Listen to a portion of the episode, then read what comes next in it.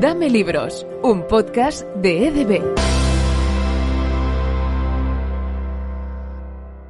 Bienvenidos a Dame Libros, una iniciativa de EDB en la que hoy tenemos ocasión de repasar lo que consideramos un reconocimiento a la escritura, a la lectura, en definitiva una fiesta de la literatura infantil y juvenil, como son los premios EDB, que este 2023 llegan ya a su edición número 31 y en la historia de este podcast es la tercera vez que tenemos ocasión y la gran suerte de charlar y comentar. Hoy con nosotros pues tenemos a dos miembros del jurado, repite también este podcast en participación, que es Rosa Navarro, que ha sido jurado del premio juvenil, Rosa Navarro pues fue catedrática de literatura española en la Edad de Oro por la Universidad de Barcelona. ¿Cómo estás, Rosa? Bienvenida de nuevo. Muy bien, estoy encantada de estar aquí. Un placer que nos acompañes. Y hoy debuta eh, Teresa Colomé, que ella es jurado del Premio Infantil, profesora de la Universidad Autónoma de Barcelona, licenciada en Filología Hispánica y Filología Catalana y doctora en Ciencias de la Educación. Teresa, ¿cómo estás? Bienvenido. Muy bien, encantada de estar aquí. Y ahora damos la bienvenida a los dos premiados a los que también los felicitaremos. Empezamos por Agustín eh, Sánchez, él ha sido premio EDB infantil, él es doctor en filología hispánica y especialista en la literatura del siglo de oro, ha publicado más de 20 ediciones críticas de obras clásicas de la literatura española pertenecientes a autores tan dispares como eh, Don Juan Manuel, Lope de Vega, Becker y Galdós. Bueno, yo creo que aquí a nuestro invitado Agustín Sánchez casi casi que le ha faltado el tiempo. Agustín, ¿cómo estás? Bienvenido y felicidades. Muchísimas gracias, muy contento de estar con vosotros. Él ha sido premio EDB, eh, e como decíamos, infantil, en su caso por eh, la novela Se Tortuga, en la que nada descubriremos un poquito exactamente cuál es eh, su trama y qué podremos ver en su historia. También nos acompaña otro grande, que es en este caso Luis Leante, que es premio EDB juvenil. Él es pues experto en filología, filología clásica y durante 20 años fue profesor de instituto. En la actualidad da clases en la Escuela de Cine de Ciudad de la Luz de Alicante, ha publicado novelas para niños y para adultos y ha escrito guiones de cine y algunos de sus relatos han sido adaptados a la gran pantalla. Otro profesional al que también me imagino, Luis, que te falta tiempo. ¿Cómo estás? Bienvenido y felicidades. Muchas gracias. Pues sí, la verdad es que las 24 horas del día con frecuencia no dan abasto para hacer todo lo que uno se bueno, en todo caso, el premio para Luis Leante, como decíamos, de literatura juvenil ha sido para Territorio Desconocido. Unos premios que, como siempre, pues presentan un reto para, su jurado. Y en, antes de descubrir eh, pues la sinopsis, para descubrir un poquito más que, de la historia que se encuentra detrás de ese Tortuga y Territorio Desconocido, queremos hablar con el, con el jurado y también, como decíamos, el reto que se ha presentado este año, que se ha planteado este año, porque entiendo que no ha sido fácil, eh, tanto Rosa como Teresa, no ha sido fácil eh, elegir a estos ganadores. Pero, oye, ¿qué destacaríais de estas obras premiadas? ¿Qué es lo que os llamó la atención? Rosa, empezamos contigo. Me llamó la atención dos cosas. Por una parte, me atrapó ¿eh? y, me metí en la lectura como una aficionada, no tanto como una juez, que era mi papel y mm, me di cuenta de lo muy bien construida que estaba. Es decir, tenía una técnica narrativa. Allí mi parte profesional pudo con mi parte de lectora apasionada y dije qué bien hecha está. Es muy difícil, no te pierdes nunca. Va siguiendo el rastro, pero la construcción tuvo que ser difícil. Es decir, es una obra con una técnica literaria depurada. Y por otra parte, Em, me lleva a, unos sentimientos muy importantes en el ser humano, porque nos da una auténtica lección de vida. Pero todo eso que digo parece que la obra sea difícil. No, no, es apasionante, es muy mm, atrapa por completo. Te meten en ese territorio y no lo dejas, no lo dejé. Oye, qué maravilla. Una lectura sin parar. Ahora bien, en esa lectura descubres que ese territorio desconocido eh, nos lleva de la mano de un sentimiento muy relacionado con el yo, que es la humillación.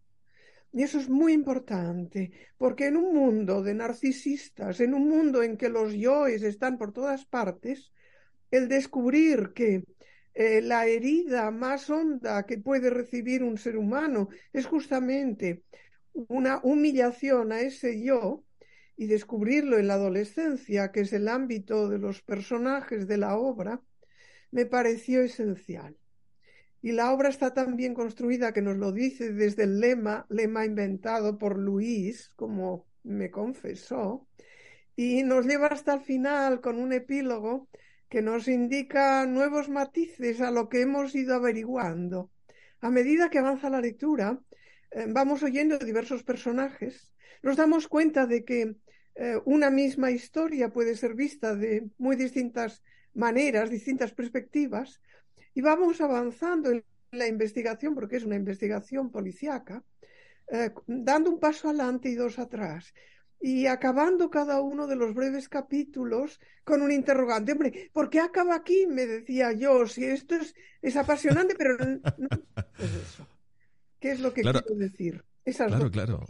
Eh, exacto, ahí has dado en un detalle interesante y es cuando, cuando un poco lo que eh, resalta de las ah, obras que acaban resultando ganadoras es cuando hacen que el jurado se olvide que es un jurado, ¿no? Y le recuerde que es un lector. Eso es un detalle muy, muy interesante. Casi que por alusiones, Teresa, nada vamos contigo, ¿eh? Pero, uh, Luis, yo creo que, y por lo que he tenido ocasión de leer, tú mismo comentaste que, y tú mm, pocas novelas no has escrito, esta ha sido o te ha resultado quizá de las más complicadas de hacer, ¿verdad? Sí, efectivamente. Mm, como acaba de decir Rosa, la sensación que yo trato de transmitir como, como escritor es que es una novela sencilla a la hora de leerla, que no tiene complicaciones, digamos, lingüísticas, incluso la trama, que es una trama compleja porque está contada por seis voces, que no sea un laberinto donde el lector se pierda, pero no porque sea adolescente, sino lo hago con, con cualquier lector. Yo creo que sí, efectivamente es la novela que más trabajo me ha costado de las no sé, veintitantos libros que he publicado, y yo creo que si la hubiera escrito a los 25 o 30 años, seguramente habría sucumbido en el intento y me habría planteado si yo era capaz de ser escritor. Pero bueno, ya digamos que con las tablas y con la edad uno ha pasado ya por, ha naufragado unas cuantas veces y sabe que las, cosas se pueden hacer a base, bueno, de oficio, pero también de, mucho trabajo. A mí lo que, me, lo que acaba de decir Rosa es, verdad, yo lo, aplico a mí ella leyó la novela como lectora y no como jurado y yo traté de escribirla como lector y no solo como escritor. Y cuando te pones en la otra parte, en la parte del, lector, cuando hay esa empatía, cuando tratas de comunicar y no de complicarle la vida al lector, yo creo que las cosas suelen funcionar. Y eso es lo que he tratado de hacer yo. Desde luego. Eh, en nada descubrimos, como decíamos, y queremos que nos contéis exactamente qué podemos encontrar dentro de estas novelas ganadoras. Uh, Teresa, en ese aspecto, ¿qué te llamó la atención de ese Tortuga? ¿Qué es lo que hizo que en ese aspecto te hiciera al menos decidir que esa tenía que ser la obra ganadora? Bueno, yo destacaría en primer lugar que es una obra de humor, que esto no es nada fácil de conseguir. Y de hecho nos atrapó a todo el jurado, porque nuestro jurado es muy combativo y siempre discutimos muchísimo. Y este año fue por unanimidad, que hacía no sé cuánto tiempo que no, no pasaba, ¿no? Eso es un, eso es un titular, ¿eh? Sí, es que es un humor, es una obra que la lees pasándotelo de miedo y te queda el corazón contento. O sea, es un humor reconfortante, es una obra muy divertida y muy cálida, ¿no? Es una obra de animales humanizados y que bueno, eso tiene una tradición en, la literatura infantil, por supuesto, y que tienen esas connotaciones culturales que les hemos dado. O sea, el, protagonista es un gallo y es una figura triunfadora, ¿no? triunfadora con todo lo que en nuestras sociedades significa triunfar. ¿no? Eh, este gallo en concreto triunfaba en la ópera por su canto, porque por eso es un gallo, y se nos describe con los muslos fuertes, el pecho alto y la cresta en su sitio. O sea que mm, va bien el gato, ¿no? Y, por otra parte, pues tenemos un grupo de tortugas que también están connotadas según lo que sabemos de las tortugas, pues que siempre son viejas, sabias, bondadosas, pero que además son muy divertidas. Entonces, la obra sigue el tópico de la salvación a través del contacto con la bondad. Ese es el meollo de, de la obra, ¿no? Porque el gallo ha triunfado, pero un día fracasa y eso le convierte en un ser huraño, malhumorado, aislado pues como ocurre siempre con, estos tópicos y con las figuras de contraste, ¿no? Como los abuelos de Heidi o del pequeño Lore en la tradición infantil, ¿no? Esos abuelos que, están aislados, aislados. Y refunfuñando constantemente. con el contacto con la inocencia o el cariño de los nietos, pues recuperan la sociabilidad, la alegría de la vida. Eh, eh, aquí el gallo lo hará en contacto con ese grupo que aludía de, viejas tortugas alegres, entusiastas, que adoptan al cascarrabias y que transforman su forma de estar en la vida. Y en ese imaginario y este tópico, pues está la elección del humor, que creo que es mm, muy conseguida, porque la trama ya es humorística. Nos cuenta que las tortugas están, viven en una residencia, forman el grupo de las Wonderful y están muy ilusionadas con ganar un concurso navideño. Así que han decidido contratar al gallo para que les enseñe a cantar. Pero claro, todo el mundo sabe que las tortugas no cantan, o sea que si hay un animal que no canta es una tortuga, ¿no? Entonces eso ya nos aboca a un contraste de absurdidades pues totalmente hilarantes. Pero la forma de contar también está a la altura, porque hay un, un considerar inteligentes a los lectores y que me parece fundamental, ¿no? A mí cómo, hablan, cómo se describe cómo hablan las tortugas me encanta. O sea, son tan festivas, tan modernas. Unas se visten de hawaianas para las clases, otra de bailonga. La señora Darwin, que ya la connotación de su nombre ya nos sitúan esas tortugas, siempre tan bien arregladas. Y siempre son tan consideradas unas con las otras, siempre se aplauden, siempre se ríen, siempre disfrutan de la vida.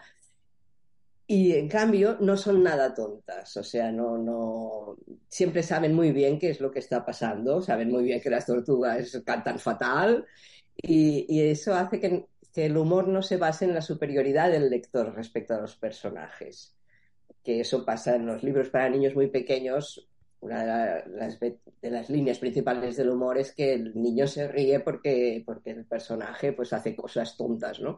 En cambio aquí los personajes están a la altura. Si las tortugas realmente no, no entendieran qué pasaba y fueran así como alocadas, bueno, sería un tipo de humor mucho más banal. Aquí yo creo que es una de las gracias, esa inteligencia que apela también a la inteligencia del lector. Y en todo, yo creo que vemos al autor y a los lectores jugando y riéndose juntos. Toda la obra rezuma ese divertirse juntos y cuando el lector la lee, pues también se añade a ese divertirse juntos, que al fin y al cabo es lo que hacen las Wonderful y es lo que la obra nos dice, se tortuga. ¿no? Qué bueno. Está eh, su autor, Agustín Sánchez, asintiendo. nosotros nos escucháis, pero nosotros nos estamos viendo mientras estamos charlando, porque es la forma también de humanizar esta charla como tenemos ocasión y suerte de tener. Eh, y va asintiendo, eh, y entiendo, Agustín, que esas son las, las sensaciones ¿no? que, que tuviste o que, que, que, que quisiste generar a quien leera esa historia, por lo que nos está contando Teresa, ¿verdad?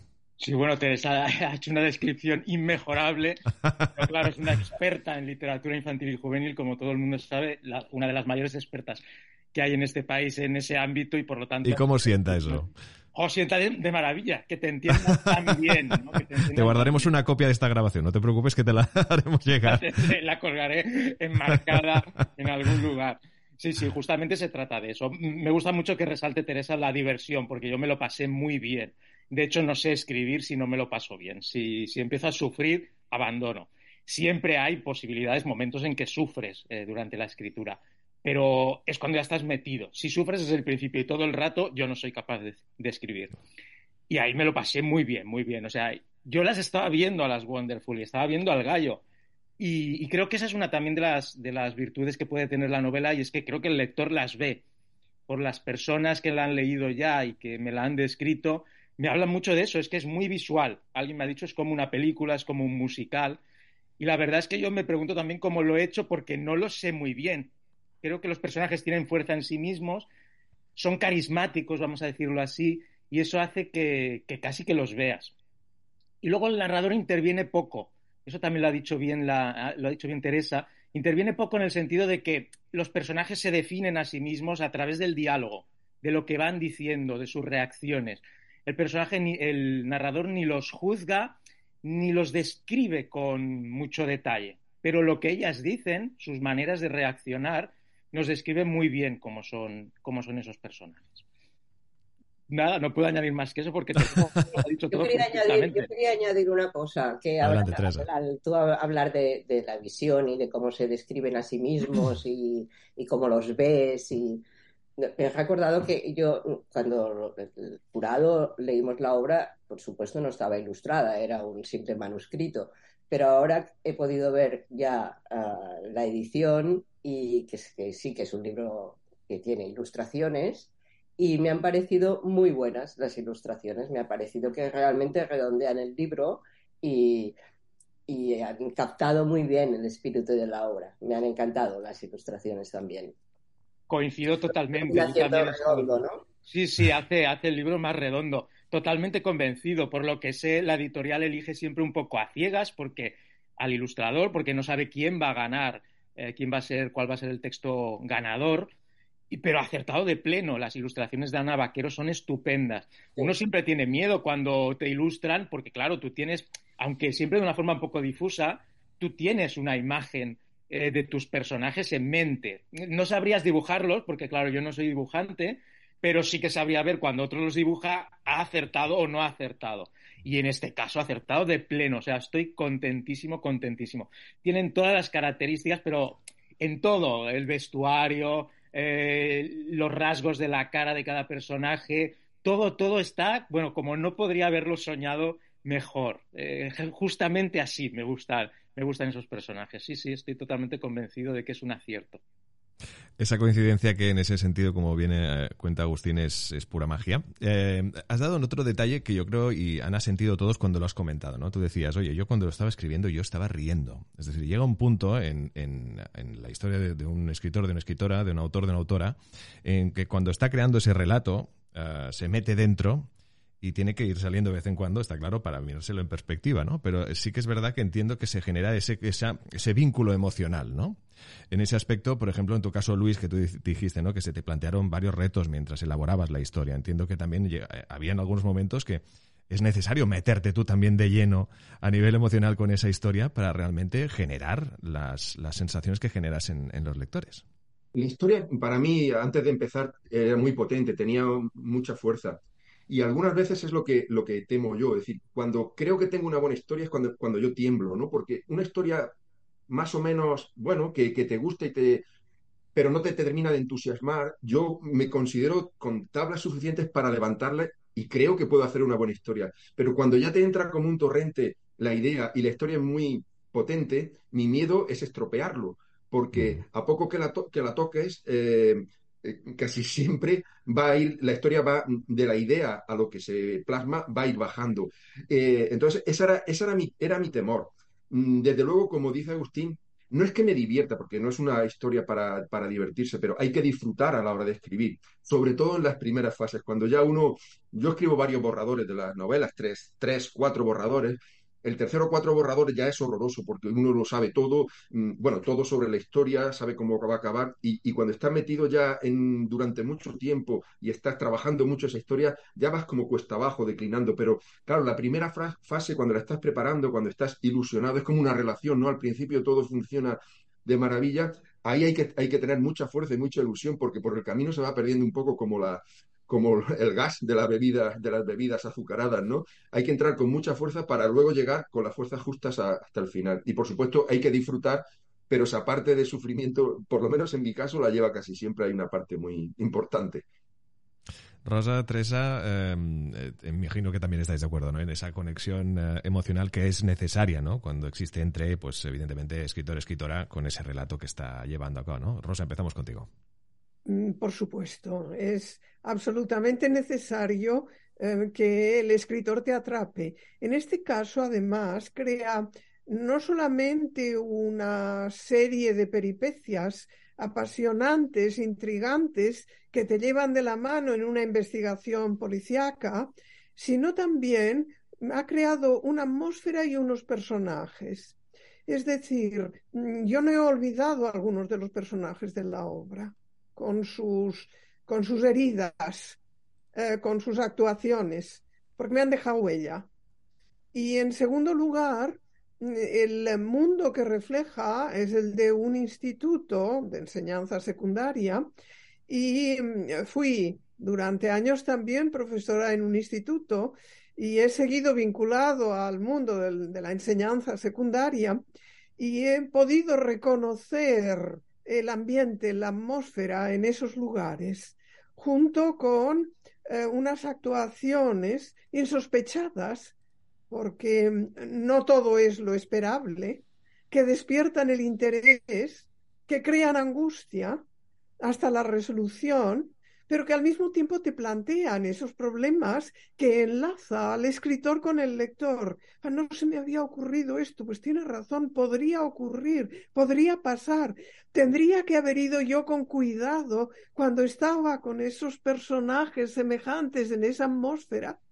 Eso es lo interesante del texto. Teresa, esa conexión emocional, perdón Luis, adelante, por favor, añade.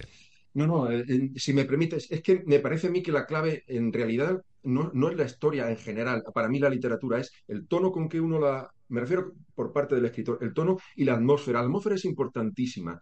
Mm, pero en cualquier tipo de novela infantil, juvenil y de adultos. Y yo creo que cuando uno lo consigue, que es una década, muchas veces es cuando la novela sale redonda y al final, eh, bueno, uno está contento con ella y por lo general es cuando el editor o el jurado en este caso, o los lectores, que es al que llega al final, lo, suelen apreciar. Pero bueno, lo decía por eso, por resaltar lo que ha dicho Rosa, que es importantísimo. La trama es muy importante, pero con eso solo no se hace una historia. Hace falta un tono, en este caso policíaco, y una atmósfera que es lo que cuesta más trabajo de encontrar. Una atmósfera como la que encontró Teresa con Se Tortuga, que en la que tuviste ocasión de disfrutar, de reír, de imaginarte y de, estar eh, viviendo esa historia, pero que también te ha pasado a ti como escritora, entiendo también en esa conexión necesaria con lo que escribes. Bueno, yo lo que escribo eh, no es ficción, o sea que yo tengo muy presentes los docentes cuando escribo, ¿no? Y lo que les pueda ser útil realmente. pero como lectora en, en este libro, eh, claro, somos lectores muy sabios nosotros, o sea, porque hemos leído mucho simplemente, ¿no? y, pero, y, a veces para nosotros, no, en este caso, por supuesto, pero a veces leemos una obra que decimos otra obra de tal, pero claro, a veces otra obra de tal es para nosotros, pero para los niños es la primera obra de tal, o sea que hay que ir con cuidado entre nuestra función como críticos y el imaginarnos realmente al lector, ¿no? Cómo entra en la tradición de la mejor manera posible. Y hay obras que le hacen entrar en la tradición de la mejor manera posible y otras que son simplemente que van repitiendo clichés. Yo creo que en esta obra los imaginarios de animales, los tópicos de, um, literarios, el, tipos de humor, son maneras de formar al lector en esas cosas que hemos creado los humanos, ¿no? que hemos creado esas formas de contar que funcionan. Y entonces hay gente que, que, como sabe que funcionan, las van repitiendo como una máquina y, otras obras no. Otras obras son las que realmente cuentan a los lectores cómo introducirse en esas connotaciones, en esos tópicos, en esas formas divertidas de contar, en ese pasárselo tan bien imaginando. Y claro, por detrás hay toda una técnica y toda una trama. Yo no he hablado en concreto de cómo el gallo conecta con su eh, canción de infancia para cuando finalmente recupera ese contacto humano, cuando vuelve a poder cantar. O sea, hay toda una trama que fluye. Y eso es lo importante, que fluye. Parece transparente, pero claro, está muy trabajada.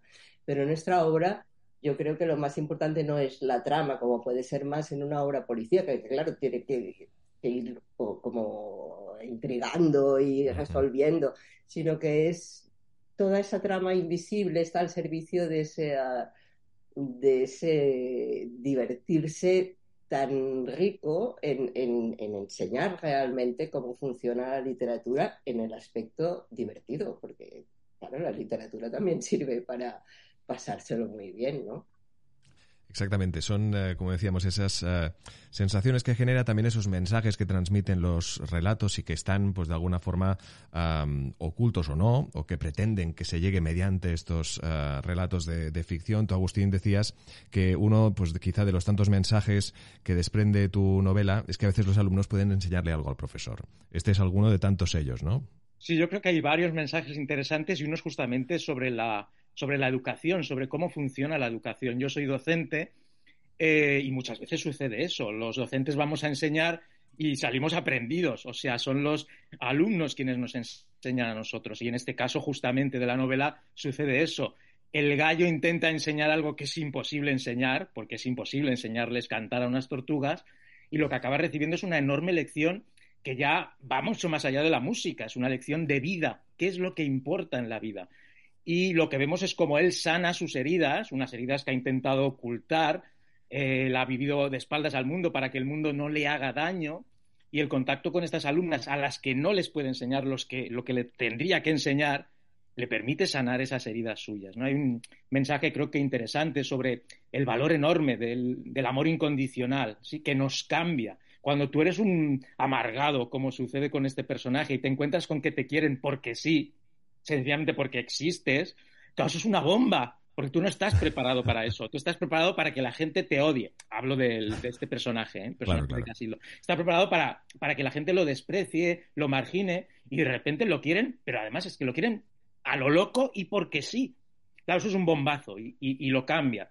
Y ese es un mensaje que, que creo que nos llega muy hondo cuando leemos una novela así. Y luego está sobre todo el mensaje también de la lentitud. Es que en la vida cualquier cosa solo merece la pena si eres tortuga. Eh, nada, nada de lo que es maravilloso en la vida, el amor, la paternidad, el aprendizaje, la literatura, la poesía, nada de eso se disfruta sin lentitud. Si pasas de puntillas por cualquier cosa de esas, no vale la pena.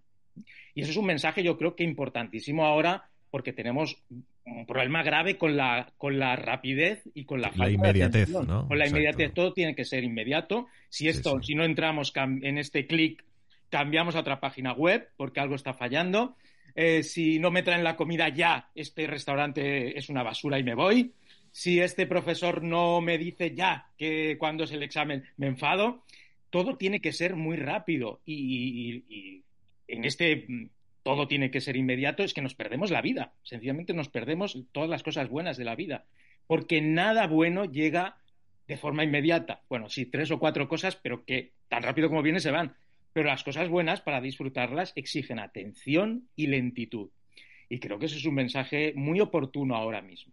Ahora bien, dicho esto, ese mensaje creo que la gracia de la novela está en que llega de una forma inadvertida. Aquí no hay alguien como un poco las fábulas tradicionales que con el dedo te está diciendo, te estoy diciendo esto para que sepas, te cuento esta historia para que sepas. No. Estos valores que puedan aparecer en la novela emergen de forma natural. Es uno mismo quien descubre lo que está ahí. Y eso es un poco también la gracia de jugar con un género tradicional como la fábula que contiene eso, cierta moraleja, vamos a decir, pero actualizándola. Es decir, esa moraleja se vuelve invisible. La percibes tú, pero no hay alguien señalándote con el dedo ahí encima para que lo sepas. Sí, yo creo que tanto es así que yo he decidido no decir fábula cuando la presento. Claro, sí, sí, lo, fábula nos lleva enseguida a pensar en ese mensaje didáctico de Claro. ¿no? estos animales cómo operan, porque la moraleja es tal. Y aquí, pues claro, es una fábula, pero está tan sutilmente, bueno, sutilmente, está tan sí, naturalmente. realmente dicha que Claro. lo vemos tan claro en ese cambio del gallo que, que decir fábula me parecía que era que, Sí, que sí. no, que crearía una idea que no es. ¿no? Tenemos un poco un problema con eso. Un, un miembro del jurado, cuyo nombre no mencionaré, me dijo después del premio, me dice, eh, fuimos todos al- a la reunión del jurado al fallo con esta sensación, todos con la cabeza agacha, diciendo, a mí me ha gustado una novela, pero es de animales. Como si eso fuera malo, ¿no? Llega un momento en que la fábula está tan connotada con esta idea de una cosa tradicional, eh, con su moraleja, que casi decir que te ha gustado una historia de animales parece que avergüence a un adulto. Porque a los niños, como es obvio, y esto lo sabe perfectamente cualquiera que hace dibujos animados, desde Walt Disney a todas las otras productoras, a los niños les encantan las historias de animales. Somos los adultos los que, claro, como sabemos la tradición, como a lo mejor hemos recibido una determinada educación, tenemos ciertos prejuicios contra eso que se llama fábula, pero a los niños les encantan. ¿eh? Y a veces tenemos, lo ha dicho muy bien también Teresa al principio, tenemos que disociar eh, eh, los adultos que somos, porque aquí tenemos este drama de que somos adultos juzgando qué han de leer los niños. Y eso es muy difícil, ¿no? ¿Qué le gustará a un niño? En realidad todos hemos sido niños, pero, pero ya somos adultos y nos cuesta saber qué le va a gustar a un niño. Entonces somos adultos jugando a ser niños. Y eso es bastante difícil. Desde nuestra perspectiva de adultos tenemos que decidir qué le gusta o qué está bien hecho para un niño. Y eso Claro. es bastante, bastante difícil, sí. Bueno, todos hemos leído y nos han leído relatos donde los protagonistas eh, eran animales y nos daban grandes mensajes, ¿no? Me viene a la cabeza, pues, de la cigarra y la hormiga, ¿no? En este caso, la liebre y la tortuga, ¿verdad, Rosa? Y además es que Julio Cortázar escribía también lo que llamaríamos fábulas. Y a mí siempre me han acompañado eh, esos animalitos creados eh, por Cortázar, mm, el pobre camello declarado indeseable de Cortázar, me ha salvado de muchas situaciones en la vida. Entonces, no son las fábulas una cosa del pasado, no, no, no. Están muy presentes y estoy recordando a un narrador esencial del siglo XX que estaba mandando mensajes a través de sus animales. Mm, no hay que olvidar que los gallos son los franceses. No sé si lo sabéis, porque el equipo de béisbol de los franceses son los 25 gallos. O sea que mm, eh, es, eh, no hay que ponerle etiquetas del pasado, sino em, darse cuenta de que están muy actuales. Y quiero y añado en esto que también el territorio desconocido está muy ambientado en hoy mismo, porque los móviles, las redes sociales desempeñan un papel y nos da también advertencias de su uso. Sin ellos, sin esa actualización, esa construcción policiaca, esa investigación que nos apasiona, no sería, tendría que haber sido de otra manera. Por lo tanto, la obra de, Leante no solo nos lleva a una reflexión sobre nuestro interior, sino también a la observación de lo que nos rodea. Oye, es una maravilla eh, mantener, por la parte que me toca, charlas con, invitados como vosotros, porque casi me permite ser espectador y escucharos, y es una auténtica maravilla. Porque en este caso, Rosa eh, me ha dado paso precisamente a lo que le quería plantear a Luis, y es eh, em, cómo toda historia, de alguna forma, en los mensajes que hablábamos de ese tortuga, que con el título yo creo que te está dejando claro qué es lo que es bueno ser, ¿no? Y en ese el mensaje de la vida mm, para disfrutar, para mm, realmente ah, gozarla, tiene que ser a, a paso lento y disfrutar de cada minuto, porque si no todo pasa y luego ya no nos acordamos absolutamente de nada. En caso de tu obra de Territorio Desconocido, también eh, guarda de alguna forma ese eh, mensaje que nos eh, atribuye a la actualidad, donde la tecnología está muy presente y donde su mal uso realmente puede generar algún tipo de situaciones del todo desagradables, ¿no? O sea, ¿cuáles serían, aparte de este mensaje, algunos de los mensajes que pretendes transmitir con tu obra? Efectivamente, la tecnología y sobre todo las redes sociales, que es lo que está más relacionado con, la trama de la novela, es algo que para los que ya tenemos una cierta edad, eh, tiene cuatro días. Yo no sé cuánto tiempo tiene Facebook, cuánto tiempo tiene Instagram. TikTok creo que tiene cuatro años. Para nosotros que ya, bueno, con la edad que tenemos es una parte, un 10% de nuestra vida. Los jóvenes, algunos ya no han nacido, pero sí han empezado a relacionarse entre ellos con esto ahí. Y la velocidad es brutal. Lo que hace cuatro años no existía, pues, hablo TikTok, pero puede ser cualquier otra cosa, ahora es la número uno. Lo que hace siete años era la número uno Instagram, ahora ya es para ancianos como yo. va a tanta velocidad que el uso, uno no tiene tiempo de aprender. Eh, a manejarlo, no me refiero técnicamente, sino las posibilidades que puede tener. Y hay mm, para los mayores, pero sobre todo para los jóvenes, es como, eso también podría ser un territorio desconocido, ¿no? Territorio apache, donde ya no, no es que todo valga, sino que las cosas a veces se hacen sin pensar las consecuencias que puede tener y mm, con frecuencia las consecuencias son terribles. Yo lo trato de verlo mm, desde fuera. Seguramente un joven no será, un joven quiero decir un adolescente, 15, 16 años, no será tan consciente de la, del poder que tienen estas herramientas, pero los que las los que hemos conocido la vida sin ellas, en general somos mm, bastante, tenemos bastante conciencia de, de que eso puede ser una bomba una bomba de caramelos y de dulces o una bomba mortal en algunos casos. Desde luego hoy hemos tenido ocasión, nos hemos quedado sin tiempo. ¿eh? Esto lo alargaríamos y nos estaríamos dos, tres horas porque realmente es un lujo y una suerte por la parte que a mí me toca poder charlar con vosotros. Pero hoy hemos tenido ocasión, como decíamos, de celebrar esta edición número 31 con parte del jurado, con los ganadores, a los que les damos la enhorabuena, en este caso Agustín Sánchez por ser tortuga, enhorabuena por este premio EDB eh, infantil y evidentemente no te voy a preguntar cómo lo vas a disfrutar, pero entiendo que siguiendo trabajando y creando historias, ¿verdad? Sin parar. Ahora mismo estoy más en clases, pero en verano, que es cuando tengo más tiempo, ahí me pongo y tendré que escribir algo divertido porque si no el verano con algo triste se hace muy largo. exacto, exacto. Me imagino que es la misma sensación que tendrá Luis también. Enhorabuena también por este premio eh, EDB de literatura juvenil por territorio desconocido uh, que queda a partir de ahora. Bueno, pues como dice Agustín, seguir trabajando, ¿no? Esto es un aliciente para, bueno, no iba a dejar de escribir nunca, pero un aliciente para saber que el camino es, es este, ¿no? Y que es el trabajo, ni más ni menos. O sea, que, así que ahí seguiré. Pues muchísimas gracias a los dos, enhorabuena de nuevo a disfrutarlo y también a brindarlo, porque esto siempre, los premios hay que disfrutarlos y siendo tortuga, disfrutarlos porque estos momentos llegan y hay que disfrutarlos a poco a poco. Y evidentemente tenemos a, Rosa Navarro y a Teresa Columé, a quien también les agradecemos que, que nos hayáis acompañado. Rosa, nos vemos de aquí un año, ¿vale? Porque ya más o menos la edición va así, para la 32 nos volvemos a ver, si no nos vemos en un capítulo especial, ¿de acuerdo? De acuerdo. Muchísimas gracias, cuídate mucho. Y Teresa Columé, un placer conocerte. Gracias también por acompañarnos y también ojalá tengamos ocasión de poder charlar contigo uh, pues de, alguna forma amplia y sin limitación de, de, tiempo de, evidentemente, tu experiencia profesional. Muchísimas gracias.